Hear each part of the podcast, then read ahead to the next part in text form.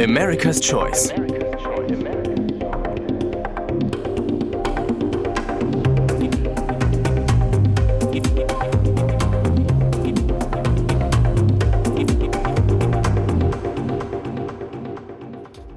Hallo und herzlich willkommen zu America's Choice, der USA-Podcast aus Berlin. Heute ausnahmsweise einmal nur mit mir, Stormy Annika Mildner vom Espen-Institut Deutschland, weil David Deisner von der Atlantikbrücke leider kurzfristig verhindert ist. Aber wie man so schön sagt, the show must go on. Mit America's Choice liefern wir Ihnen und euch regelmäßig Updates und Einschätzungen zur politischen Lage in den USA und den transatlantischen Beziehungen. Aktuell, überparteilich und im Gespräch mit wechselnden Gästen und Experten aus Deutschland und Amerika. Heute ist Mittwoch, der 19. Januar 2022. Am 20. Januar 2021 wurde Joe Biden als 46. Präsident der Vereinigten Staaten von Amerika vereidigt. Heute, ein Jahr später, lohnt es sich, eine erste Zwischenbilanz seiner Amtszeit zu ziehen. Auf der Ebene der Innenpolitik stechen sicherlich das äh, riesige Konjunkturpaket und das überparteiliche Infrastrukturgesetz hervor. Außenpolitisch bleiben unter anderem die Rückkehr ins Pariser Klimaschutzabkommen und der doch sehr umstrittene Abzug aus Afghanistan in Erinnerung. Gleichzeitig gilt es, einen Ausblick auf das neue Jahr 2022 zu wagen und damit auch auf das Jahr der Zwischenwahlen der sogenannten Midterm Elections. Was ist für dieses Jahr zu erwarten? Ist der Build Back Better Act, also die Sozial-, Familien- und Klimareform, noch zu retten? Können wir noch auf andere große Gesetzesinitiativen hoffen? Inwieweit werden die Flügelkämpfe zwischen progressiven Kräften und dem moderaten Lager die Demokratische Partei und Präsident Biden beeinträchtigen und den Republikanern so möglicherweise die Mehrheit in beiden Kongresskammern bescheren? Ich freue mich sehr, diese sehr aktuellen Themen heute mit zwei exzellenten Gästen besprechen zu können. Und damit begrüße ich ganz herzlich Nora Müller und Hubert Wetzel. Hallo Nora. Hallo. Hallo. Nora Müller ist Bereichsleiterin internationale Politik der Körber Stiftung und Leiterin des Hauptstadtbüros in Berlin. Bevor sie 2007 zur Körperstiftung kam, arbeitete sie für das Goethe-Institut und für das Auswärtige Amt. Und Hubert Wetzel ist seit 2016 USA-Korrespondent in Washington für die Süddeutsche Zeitung. Zuvor war er stellvertretender Ressortleiter der Außenpolitik und vor seiner Zeit bei der Süddeutschen auch mehrere Jahre bei der Financial Times Deutschland tätig. Ich freue mich sehr, ähm, Hubert und Nora, dass ihr heute mit dabei seid. Ja, sehr gerne. Tolle Sache.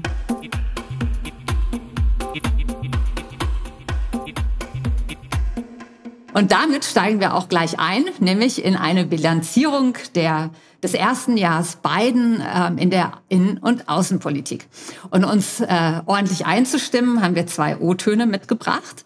Und der erste O-Ton ist ähm, aus äh, Bidens Amtsantrittsrede am 20. Januar 2021. But the American story depends not on any one of us, not on some of us, but on all of us, on we the people who seek a more perfect union.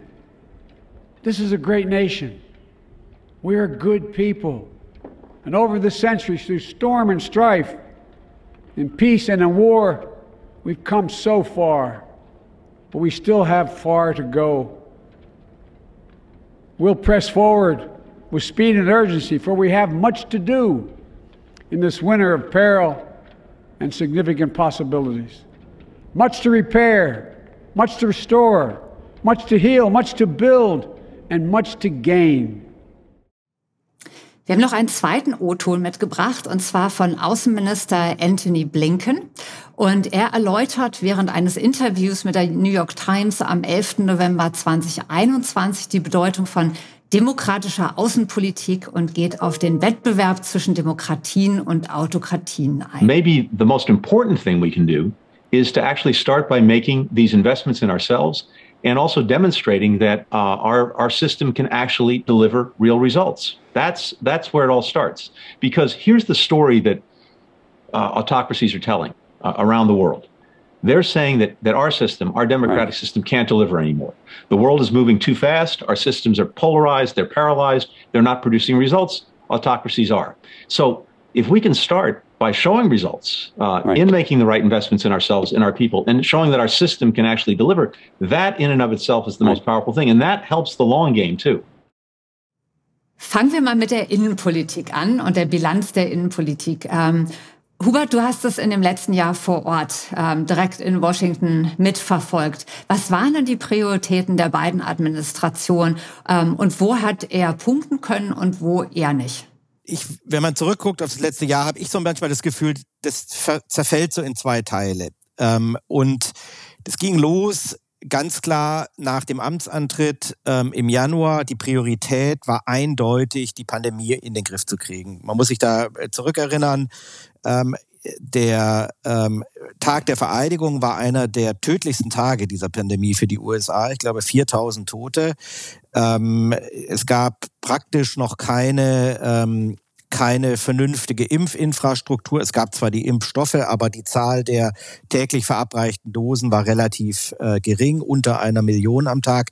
Und die, die erste Aufgabe, die Biden vollkommen zu Recht angepackt hat, war, so schnell wie möglich so viele Amerikaner wie möglich zu impfen. Das hat sehr, sehr gut funktioniert. Die Impfrate ging äh, steil nach oben und jeder, der wollte, konnte spätestens März, April problemlos in der, ähm, in der Pharmacy, also der Apotheke an der Ecke im Supermarkt, einen Impftermin bekommen und geimpft werden. Das war der eine Komplex. Der zweite Komplex war das, sozusagen eine zweite ähm, Runde an Hilfsgeldern äh, für Unternehmen, für äh, Privatpersonen, damit sie diese Pandemie eben auch finanziell und wirtschaftlich überstehen, nicht ähm, aus ihren Wohnungen äh, gekündigt werden und äh, weil sie die Miete nicht zahlen können, äh, ihre Geschäfte nicht zumachen müssen, weil sie die die Gehälter nicht mehr bezahlen können und und und sozusagen also der Versuch da ein äh, wirtschaftspolitisch einen Boden einzuziehen. Und das hat sehr, sehr gut funktioniert. Amerika ist sehr gut durch dieses erste Halbjahr der beiden Präsidentschaft äh, gekommen. Und dann gab es eine Art Bruch im Sommer, ähm, als klar wurde, dass die Impfresistenz deutlich größer ist, als man befürchtet hatte dass ähm, die, äh, die wirtschaftliche Lage sich nicht so entwickelt, wie man das gehofft hatte, dass es diese Versorgungs, äh, dass es diese Lieferengpässe gibt, dass viele Leute ähm, gesagt haben, sie haben trotzdem Angst, auf den Arbeitsmarkt zurückzukehren, dass es äh, Personalprobleme bei vielen Unternehmen gab. Ähm, und dann kam Afghanistan, äh, worüber wir, denke ich, nachher auch nochmal reden werden. Und das war so eine Wegmarke, wo man gedacht hat, hoppla, dieser, dieser positive Anfang, der bricht hier ab ähm, und, ähm, und äh, da dreht sich was. Und das ist die Lage, in der wir uns heute befinden. Also, um es zusammenzufassen, es war ein sehr starker, sehr guter Anfang, der aber irgendwie im Sommer 2021, Spätsommer, dann so ein bisschen ausgefranst ist und, und wo man das Gefühl hat, Biden hat sich bisher, bis heute eigentlich nicht wirklich wieder gefangen. Und dann hat er ja auch noch äh, kurz äh, vor Weihnachten ähm, diesen Rückschlag erlitten beim Sozialpaket, bei Build Back Better, ne, aus den eigenen Reihen. Und jetzt jüngst hat ja auch noch der Supreme Court ähm, sein Impfmandat für Unternehmen mit mehr als 100 äh, Mitarbeitern gekippt. Das waren sicherlich auch Rückschläge, Hubert, oder? Ja, ganz massive Rückschläge. Ich denke schon. Also was Build Back Better angeht, dieses große äh, ja, man muss es glaube ich sagen, diese, diese geplante Jahrhundertreform im Sozial-, Familien-, Umweltbereich, ähm, die war, das war schon für Biden ein absolute, eine absolute Priorität. Und das Scheitern zu sehen nach dem, den ganzen Verhandlungen, ähm, die darüber geführt wurden und, und, ähm, und nach diesem doch sehr ähm, schwierigen hin und her zwischen den Kammern und zwischen dem linken Flügel der Demokraten und dem moderateren. Das war ein, ein schwerer Rückschlag. Ähm, mit dem Supreme Court, ja, so ist es halt manchmal. Das ist sicherlich auch ein Problem, klar, aber da würde man sagen, na gut, das ist ein, da hat einfach ein Gericht entschieden, auf Grundlage der bestehenden Gesetze. Das ist, glaube ich, enttäuschend gewesen für ihn. Ähm, aber es war in dem Hinsicht natürlich so ein bisschen der, der, der politischen Sphäre entzogen. Es war jetzt weniger ein, ein der, Sturheit von, von Politikern geschuldet, die ihm da die Gefolgschaft verweigert haben, sondern so legt halt das aktuelle Verfassungsgericht die Verfassung aus und damit muss man dann letztlich leben als Präsident. Ähm, ob dieses Impfmandat, diese Impfpflicht für Unternehmen mit mehr als 100 Angestellten die Impfquote wesentlich verändert hätte, weiß ich gar nicht. Es gibt sehr viele Unternehmen in dieser Größenordnung, die längst für sich eine Impfpflicht ähm, beschlossen haben. Es gibt Impfpflichten auf lokalerer, bundesstaatlicher oder kommunaler Ebene, die alle unangetastet bleiben durch dieses, ähm, durch dieses Urteil. Es ging da ja nur um die um die äh, Kompetenz der Bundesregierung respektive einer Bundesbehörde so weitreichende Entscheidungen vorschreiben zu können. Und das wurde gekippt. Ähm, aber es wurde ja zum Beispiel bestätigt durch den Supreme Court die von äh, beiden verfügte Impfpflicht im Gesundheitswesen, was ja ganz wesentlich ist und, und glaube ich, um die 10 Millionen Angestellte im Gesundheitswesen betrifft. Insofern die größere äh, Enttäuschung für ihn war sicherlich das Scheitern von Build Back Better im, äh, im Kongress. Nora, wie bewertest du das erste Jahr Joe Biden? Also ich würde sagen, Joe Biden ist mit ganz großen Erwartungen sowohl innenpolitisch als auch außenpolitisch gestartet. Und eigentlich waren die Erwartungen so hoch, ähm, dass sie nach Jahr eins nur enttäuscht werden könnten. Er hat ja letztlich einen kompletten Richtungswechsel in beiden Feldern angekündigt. Er hat gesagt, in der Innenpolitik, er wird ein Präsident für alle Amerikaner sein und das in einem zutiefst gespaltenen Land. Er hat in der Außenpolitik versprochen, dass er wieder zu dem klassischen transatlantischen Pfad, den sein Vorgänger ja ähm, auf, auf ziemlich äh, schmähliche Art und Weise verlassen hat, zurückkehren wird. Ähm, und ich würde sagen, gerade so im innenpolitischen Bereich stellen sich doch ganz schön viele Fragezeichen jetzt nach diesem einen Jahr Biden. Wir sehen das auch an, an den Zustimmungswerten, die er im Moment erfährt. Die sind ähm, nicht so nicht so glorios. Unter 50 Prozent der Amerikaner sind zufrieden mit der Performance der, der, der beiden Administrationen. Ähm, das sind Werte, die, ich glaube, so ungefähr vergleichbar sind mit, mit denen äh, von Trump zu einem ähnlichen Zeitpunkt äh, während der Präsidentschaft. Und was die Außenpolitik angeht, ähm, das ist ja so ein bisschen äh, mehr hier unser Feld äh, im Bereich internationale Politik der Körperstiftung. Da würde ich sagen, ähm, ich glaube, der einfachere Teil der beiden Agenda war so ein bisschen Aufräumarbeit zu leisten, sage ich mal, und Dinge zu reparieren, die unter den vier Jahren ähm, Trump tatsächlich äh, zerstört wurden, in puncto Allianzen, in puncto ähm, multilaterales Engagement der, der USA. Und dieser Repair-Job, nenne ich das mal, ähm, der hat, glaube ich, in, in, in weiten Teilen ganz gut funktioniert. Ähm, du hast es schon in der, in der Anmoderation gesagt, Stormy, ähm, die erste offizielle Amtshandlung mehr oder weniger ähm, von beiden war die Rückkehr ins Pariser Klimaabkommen. Er hat äh, den, den Austritt aus der WHO gestoppt. Er äh, behandelt die europäischen, aber auch andere internationale ähm, Alliierte deutlich pfleglicher, als das äh, unter Trump der Fall war. Insofern ähm, würde ich sagen, weitestgehend Mission, Mission accomplished, ähm, was, was diesen Bereich angeht. Allerdings muss man auch ehrlich sein und sagen, ähm, am Ende des Tages ist es auch nicht so einfach, ähm, wenn im Laufe von vier Jahren doch ziemlich viel Vertrauen, gerade auch im transatlantischen Bereich, ähm, verloren gegangen ist, den, den Schalter dann einfach so umzulegen und zu sagen, jetzt sind wir wieder back to square one, was wir definitiv sind, nicht sind und, und alles ist wieder gut. Also ich würde sagen, mit mit einem kleinen Körnchen Salz ähm, hat so diese diese ähm, diese Repair-Operation ganz gut funktioniert. Ähm, du hast Afghanistan ja schon angesprochen, Stormy. Das war sicherlich ein außenpolitischer Tiefpunkt und und auch eine, eine Enttäuschung für viele Beobachter ähm, im ersten Jahr der beiden Administration. Gerade von Joe Biden, der sich ja immer geriert hat, so als der Präsident, der Außenpolitik besonders gut kann, hätte man vielleicht da noch, noch was anderes erwartet. Aber wir können ja über Afghanistan gleich nochmal sprechen.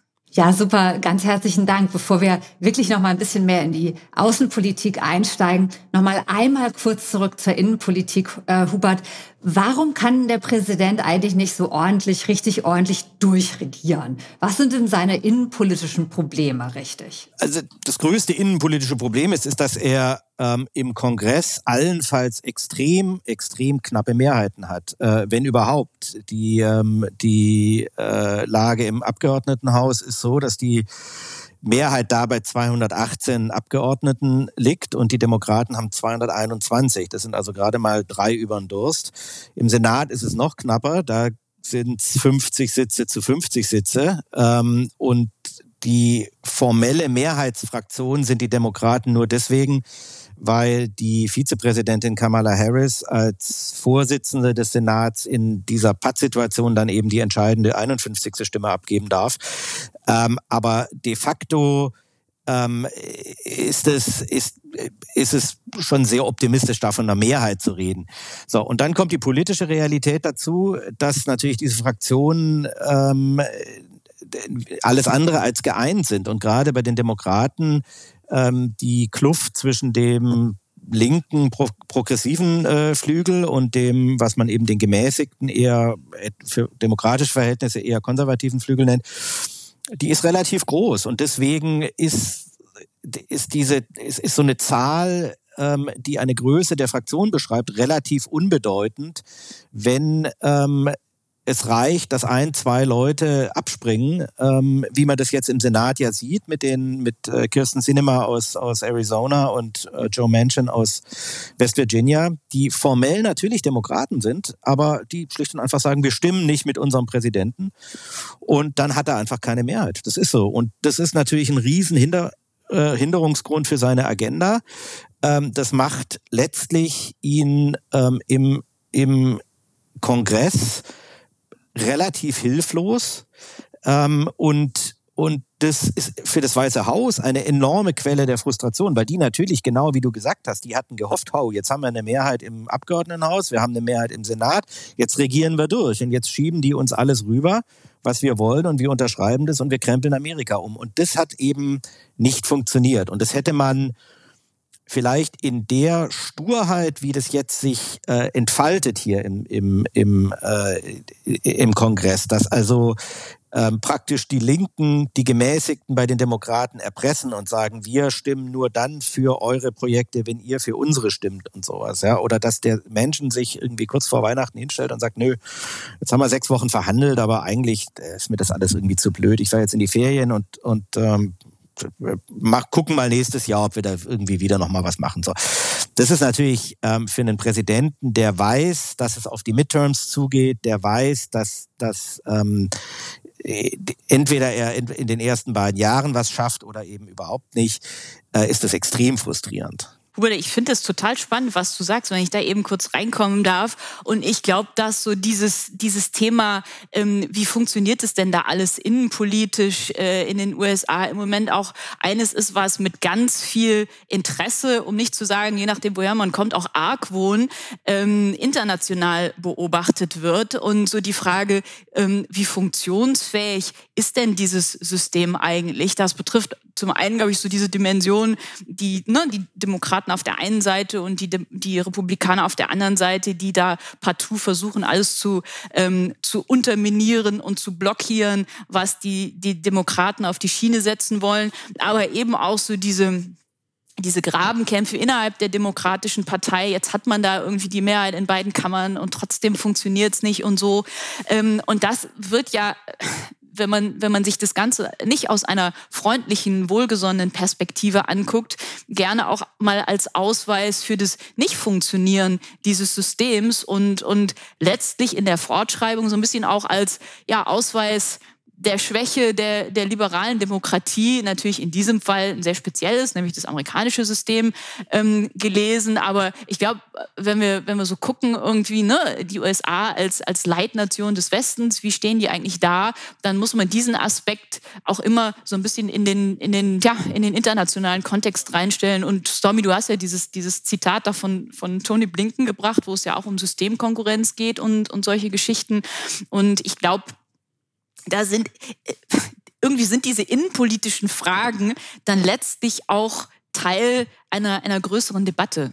Und Nora, da ist ja auch ein bisschen was dran, oder? Also beispielsweise in der Klimapolitik. Ähm, Biden versucht jetzt vor allen Dingen Klimapolitik über den administrativen Weg, also die sogenannten Executive Orders zu machen, weil er kein großes Klimapaket durch den, durch, durch den Kongress bekommt, aufgrund der Mehrheiten, wie wir eben gerade auch von Hubert äh, gehört haben. Das heißt aber, dass ein möglicher neuer Präsident das auch sehr einfach wieder rückgängig machen kann. Genauso wie der, die Rückkehr in das Pariser Klima Klimaschutzabkommen. Auch das kann letztendlich ein nächster Präsident wieder schnell umkehren. Wie verlässlich sind denn die USA denn dann als Partner? Das ist die große Frage. Und ich meine, im Moment ähm, stellen sich ja alle so ein bisschen die Frage, wer war denn die Ausnahme? War Trump jetzt tatsächlich die Ausnahme oder ist Joe Biden die Ausnahme? Und da würde ich tatsächlich sagen, ähm, ich glaube, die Amerikaner sagen, the jury is still out. Also man, man weiß es noch nicht. Und ähm, ich, ich glaube, man merkt auch in, in ich glaube in Berlin, aber auch in anderen europäischen Hauptstädten, dass so diese Zweifel an der grundsätzlichen Verlässlichkeit der USA als internationaler Partner, die sitzen schon auch tief. Und wenn das bei uns schon so ist, und ich würde ähm, Deutschland da doch im Grundsatz als eigentlich eher atlantisch gesonneneres Land äh, mal äh, einordnen. Wie ist es erst bei, bei anderen internationalen Akteuren, die per se eine große Skepsis ähm, mit Blick auf die USA haben? Und insofern glaube ich schon, dass die, die, die ähm, die Glaubwürdigkeit der USA als internationaler und verlässlicher internationaler Partner in diesen vier Trump-Jahren Schaden genommen hat und ähm, auch die, wie soll ich sagen, die Innenpolitik, so wie wir sie im Moment sehen, nicht immer dazu beiträgt, ähm, da das Vertrauen zu erhöhen. Äh, ich, ich schmeiß hier einfach noch eine ganz interessante demoskopische Zahl rein, ähm, die wir im letzten Jahr erhoben haben für unseren Berlin Pulse da haben wir die Deutschen gefragt, wie, wie sie jetzt so über die USA denken. Und ähm, da gibt's eigentlich äh, eine ganz ermutigende Zahl, wenn man aus so einer transatlantischen Perspektive drauf guckt. Ähm, also ich hatte erwartet, dass die meisten Deutschen sagen würden, ja, ja, unsere Beziehungen, die sind jetzt irgendwie besser zu den USA, als sie vorher waren. Aber es gab irgendwie so ein ziemliches High. Also die Zahlen haben sich ähm, nochmal deutlich verbessert, ähm, als, äh, als es sozusagen vor, ähm, also äh, unter, unter Trump der Fall war. Ich glaube, sie viermal so hoch ähm, wie, wie unter Trump. Also ein echter Sprung. Und ähm, insofern ja, kann man vielleicht zumindest mit Blick auf die, auf die deutsche Bevölkerung da erstmal doch noch von so ein, so ein bisschen äh, transatlantischer Wiederbegeisterung äh, äh, sprechen. Oder, Oder zumindest vielleicht Ermutigung. Sagen wir mal Ermutigung. Begeisterung ist vielleicht ein bisschen viel, aber Ermutigung. Oder vielleicht auch noch so ein bisschen Honeymoon, oder? Also ja, vielleicht auch noch ein bisschen Honeymoon, ähm, wobei wir die Zahlen nach Afghanistan erhoben haben, ah. interessanterweise. Also ähm, Und das da, ist spannend. Da ähm, das nee, das, also dann das zumindest nicht so zu Buche äh, äh, geschlagen. Also ähm, ich, ich weiß nicht, wie viel man da tatsächlich ablesen kann. Vielleicht kann man auch einfach nur davon ablesen, dass es eine große Volatilität der Zustimmungswerte zum transatlantischen Verhältnis gibt, je nachdem, wer da im Weißen Haus sitzt. Hubert, äh, Nora hatte ja einen Punkt angesprochen, Abzug aus Afghanistan, aber es gibt noch ein äh, zweites Ereignis, was international ja dann doch ähm, nicht ganz so gut angekommen ist, und das war der Fall Sicherheitsbündnis AUKUS. Und bei beiden muss man sich ja so ein bisschen fragen, ähm, wie konnte das so auf die Art und Weise passieren mit einer Administration, die sich ja doch eigentlich durch viele Experten und durch eine große Professionalität auszeichnet. Ja, das ist eine Frage, die könnte man dem Außenminister Blinken mal stellen, wenn er morgen in Berlin ist. Ähm, Ich glaube, ähm, man muss da gar nicht drum rumreden. Das waren in beiden Fällen ähm, politisch extrem schlecht gemanagte ähm, Vorgänge. Sagen wir es mal so. Man kann von den ent grundsätzlichen Entscheidungen ja halten, was man will. Ich war eigentlich ähm, der, der Entscheidung, aus Afghanistan abzuziehen nach 20 Jahren äh, Krieg, der, der, der zu, nicht annähernd zu dem gewünschten Ergebnis geführt hat. Ich fand diese Entscheidung richtig. Ich stand der eigentlich ganz, ganz, äh, ganz sympathisch gegenüber. Ich fand die, ähm, die äh, das Beharren vieler Europäer dann darauf, dass es ja grässlich ist und dass man da Afghanen im Stich lässt, das war immer ein bisschen wohlfeil, denn es waren ja dann doch in erster Linie die, die amerikanischen Soldaten, die da äh, gekämpft und gestorben sind, gekämpft haben und gestorben sind. Und ich fand, ich konnte diese, diese Entscheidung von beiden zu sagen, nach 20 Jahren reicht's, die konnte ich nachvollziehen. Aber ich fand, es gibt keine Entschuldigung, ähm, dass der Abzug dann ähm, in einer wilden, panischen, demütigenden Flucht endet. Und ich fand es ähm, bizarr geradezu von beiden, sich äh, hinzustellen in einer Rede an die Nation und zu sagen, Leute, äh, wir haben alles im Griff, das wird nicht wie Saigon 1975 und vier Wochen später wird es exakt wie äh, Saigon 1975. Und das war einfach ähm, wer da im Einzelnen für die Verantwortung trägt, das Pentagon, das Außenministerium, die CIA, das Weiße Haus, kann man sicherlich irgendwie aufdröseln, aber es war eine schlecht ähm, vorbereitete und schlecht durchgeführte Aktion. Und AUKUS war ähm, jetzt im diplomatischen Bereich eigentlich ein ähnliches ähm, Desaster. Man kann die Entscheidung für richtig halten, wenn man wie Biden der Ansicht ist, dass China die große Herausforderung ist, ähm, Chinas Aufstieg zur Hegemonial oder zur Weltmacht. Die große Herausforderung ist für die USA, dass der Pazifikraum mehr an Bedeutung gewinnt als der Atlantikraum. Ähm, dann ist diese Entscheidung nachvollziehbar. Selbst Obama hat ja schon vom Pivot to Asia gesprochen und hat es versucht. Das ist ja keine neue, ähm, das ist keine neue Vorstellung, dass, dass sozusagen da sich die Gewichte verschieben müssen. Und dann macht natürlich eine Sicherheitsallianz mit, ähm, mit Australien durchaus Sinn. Die aber so zu gestalten, dass man dann also einen der wichtigsten und auch empfindlichsten Verbündeten in Europa praktisch ähm, praktisch irgendwie mit voller Wucht vors Schienbein tritt. Das muss einfach nicht sein. Ja, da muss man einfach ein bisschen ähm, bisschen äh, geschickter das diplomatisch eintüten. Ähm, und ich weiß nicht, im Zweifelsfall die Franzosen mit ins Boot holen oder irgend, irgendwas muss einem als Diplomaten da, da einfallen. Dafür wird, werden Diplomaten bezahlt.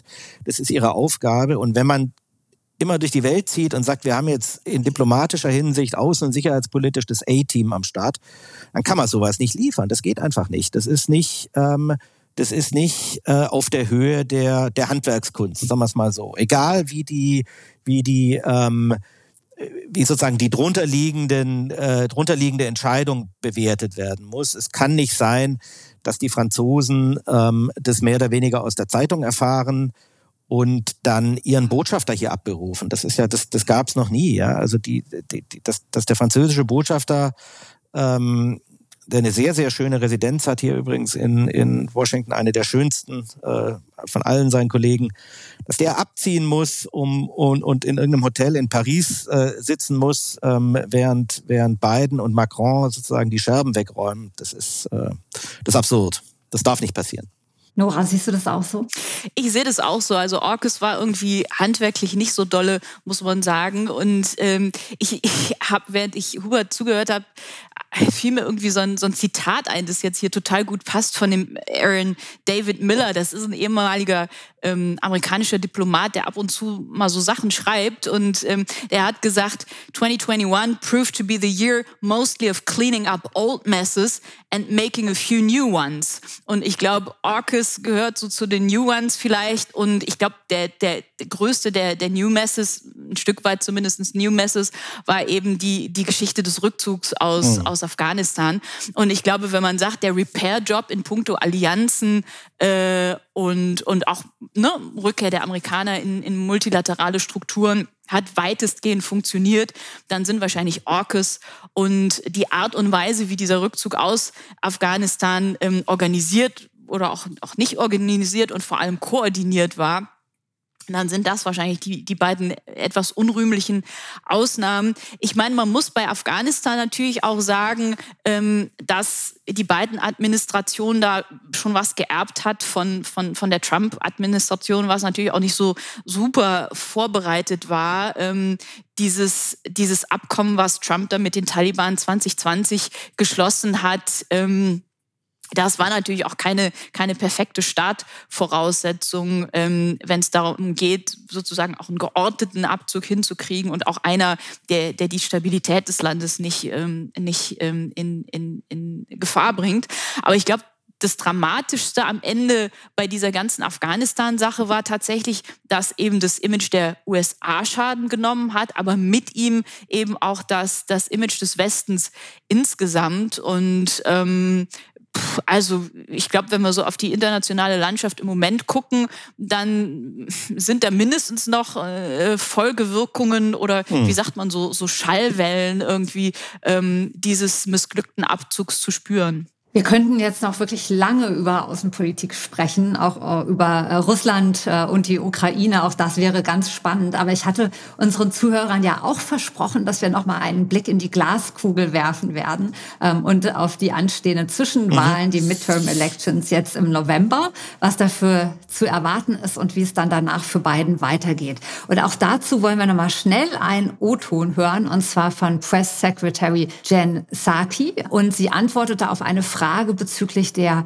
Midterm Elections ähm, und dem Wahlrecht und was dann passieren wird. Well, I'm not going to get ahead of an outcome of midterm elections that is many months away. What our focus is on now is getting voting rights legislation passed and signed into law and calling out, as Congressman Swalwell has, uh, the fact that opposition, the four times that Republicans in Congress, in the Senate, have prevented even a vote on voting rights legislation is obstruction. That is not the Senate working. That is why there's a discussion right now about changes to Senate rules to protect the constitutional rights of people across the country. That's why we're having this discussion. But I'm not going to make predictions about a midterm election and the impact.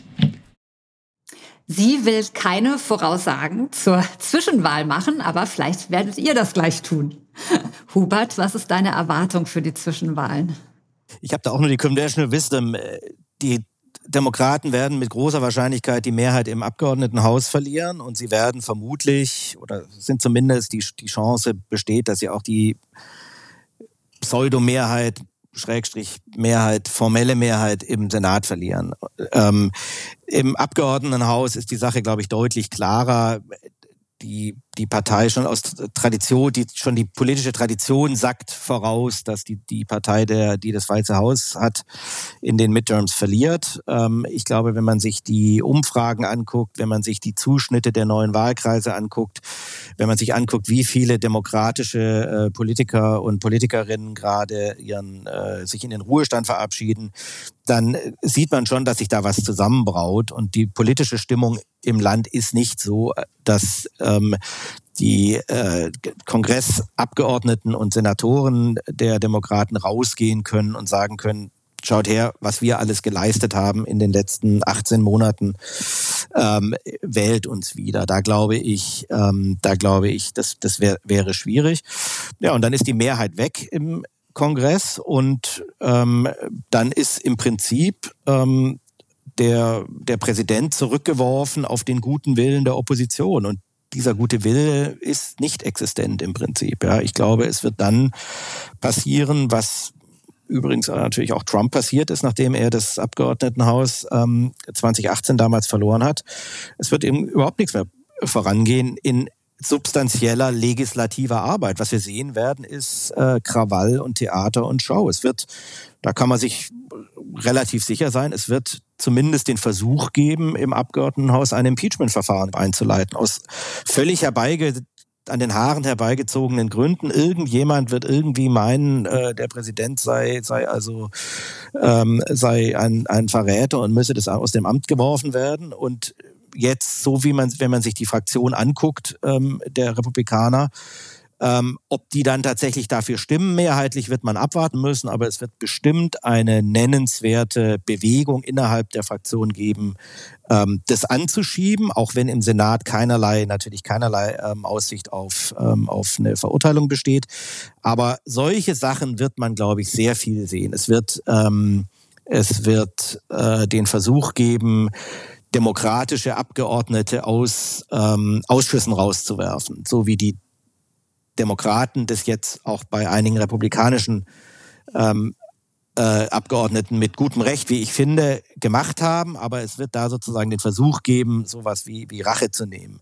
Es wird Versuche geben, demokratische Abgeordnete äh, sozusagen komplett aus dem Kongress zu entfernen und so. Aber dieses ganze, dieses, das hat ja mit legislativer Arbeit nichts zu tun, sondern das ist praktisch die Fortsetzung dieses äh, politischen Kulturkampfes mit mit anderen Mitteln. Ähm, und das wird nicht schön. Das werden einfach zwei, ähm, zwei sehr zähe, sehr äh, verletzende, sehr aufreibende Jahre werden, denke ich. Nora, wird sich dann der Fokus des Präsidenten vom Innenpolitischen auf die Außenpolitik verschieben müssen?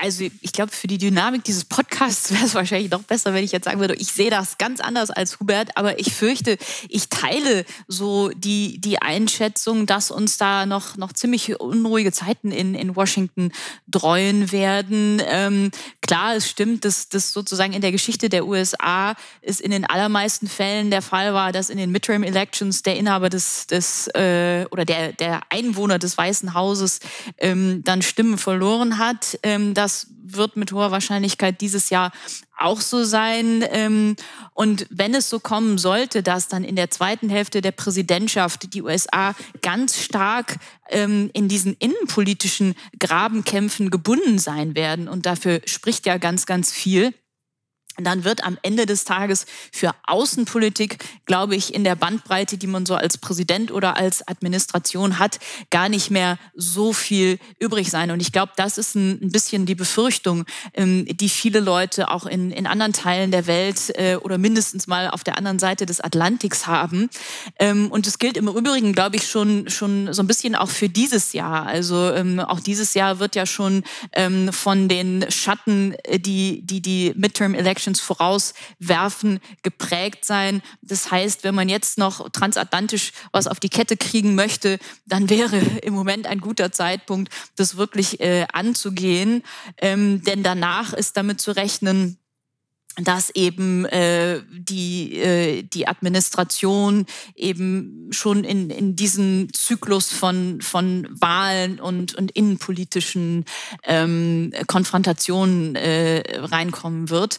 Ähm, und am Ende und da kommen wir so ein bisschen auf die Frage zurück, die wir ja auch schon am Anfang diskutiert haben. Am Ende ähm, wird das natürlich auch was sein, was wiederum perzipiert wird international und wo dann gesagt wird, Mensch, guckt, guckt nach Washington. Ähm, die haben eben nicht hingekriegt, dieses Rebooting of a, of a broken Washington, was sich, was sich Biden ja mal vorgenommen hat als, als eines seiner Ziele der Präsidentschaft. Und das wird eben auch als Indiz für das Funktionieren oder Nicht-Funktionieren ähm, von, von liberalen Demokratien am Ende Ende herhalten müssen, glaube ich. Hm. Wir sind auch leider jetzt auch schon fast am Ende unseres Podcasts. Ähm, und ganz am Ende werfen wir immer den Blick aus Washington heraus ähm, in die mhm. Bundesstaaten. Und ich würde ganz gerne nochmal die Wahlrechtsreform ansprechen und was das für die amerikanische Demokratie bedeutet. Wir wissen ja, dass es 34 äh, Wahlrechtsreformen in 19 Bundesstaaten gegeben hat. Und in vielen äh, republikanisch äh, regierten Bundesstaaten sehen diese Wahlrechtsreformen ähm, doch mhm. recht illiberal aus und ähm, schränken den Zugang von äh, gerade Minderheiten zum Wählen doch deutlich ein. Oder sagen wir mal, mhm. es macht es schwieriger.